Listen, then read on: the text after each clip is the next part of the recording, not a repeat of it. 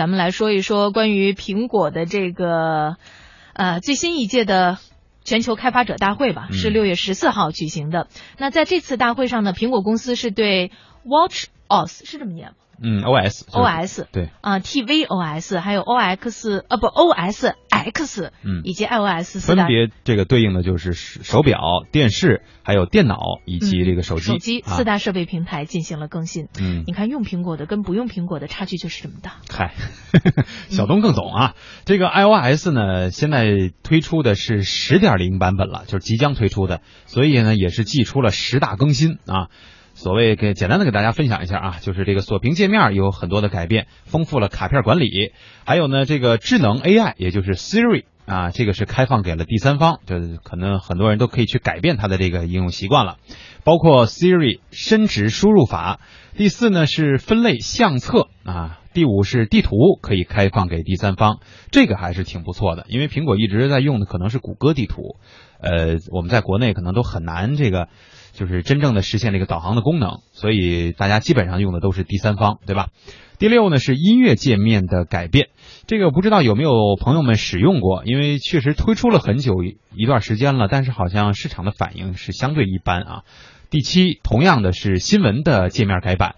第八呢是 HomeKit，这个灵感是来源于小米啊，这个小米的点心或者是粉丝应该是比较高兴的啊，这个您可能用到相同的产品了。第九是内置了腾讯的防火墙，哈哈，三六零可能会不高兴，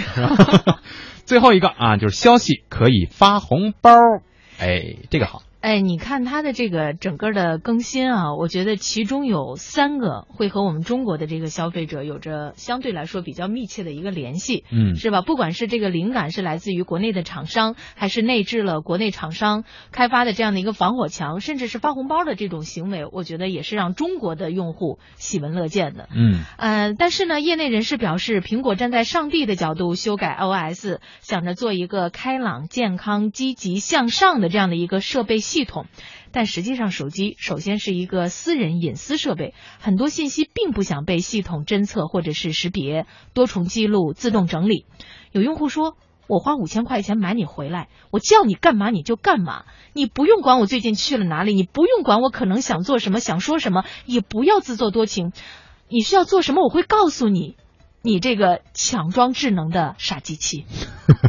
还没推出呢，就已经这么大怨言了哈。确实吧，这个科技的发展呢，更多的是就从开发者的角度上来讲，是给我们提供全方位的这个服务。也就是说，呃，可能你还没有想到说我要干什么的时候呢，他已经给了你一些建议。这个出发点其实是挺好的，对吧？但是可能对于很多用户来说，我们更看重的是个人的这个隐私问题，就不要在大街走在大街上，突然就问问你说，文燕儿，到十二点了，你要吃饭吗？是吧？我还不饿。你看，就这个，就很多人觉得说，我不要让别人知道我生活，或者说你有一条信息来自于你的老板或什么之类的这种，嗯就是突然间的这种提示性，就是服务其实是做的很好的，但是对于我们来说，就是嗯我的事儿就是我的事儿，对吧？你不要管那么多。啊，当然，这个功能开发出来以后，肯定也会设置那种就是关闭或者是回避的这个功能。呃，出发点是不错，但是可能也需要适合这个市场的运营机制啊。如果要是他能够再问我一下，你是要红烧肉呢，还是要红烧肉呢，还是要红烧肉呢？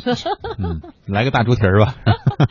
通信界的一位人士表示说，这个此次的苹果全球开发者大会啊，毫无亮点。苹果已经不是那个很酷的科技公司。实际上，我觉得每年大概都会有这样的一个评论哈。嗯。呃，除了系统的稳定性和生态质量高于安卓以外，其他的功能呢都在趋向于安卓。向安卓靠拢也是好的转变，更加容易用了，更易用了。对，其实大家一开始对于这家公司的一个评价，为什么对它趋之若鹜，就是因为乔布斯的那个时代是属于我做什么你用什么，甭问为什么啊，就这么霸气，就这么霸道，就我给你出了你就用，用完了以后好不好我都不管，随你便。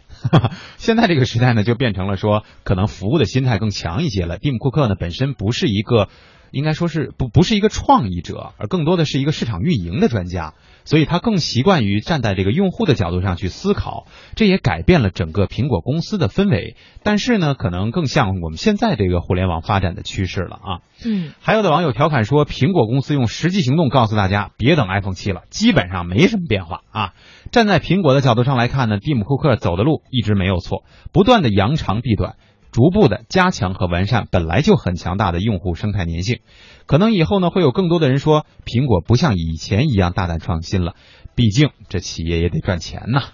有道理，但是呢，我觉得很多时候我们都渴望着那种颠覆和改变的产品能够不断的出现，但是实际上颠覆和改变真的是很难实现的一件事儿，那得积聚了多少人的这种才华，然后积聚了多少人的这种创意，最后有那么一种爆发式的灵感，突然之间就会有一种横空出世的感觉。嗯，呃，至于在智能手机的这个方面，原谅我特别。有限的这种想象空间，我真的已经觉得做的相对来说很极致了。至于未来会有一个什么样的发展，哎呀，我觉得我可能很很难去做出一个预判。但是我希望能够有人给我们一个特别不一样的结果哈。嗯。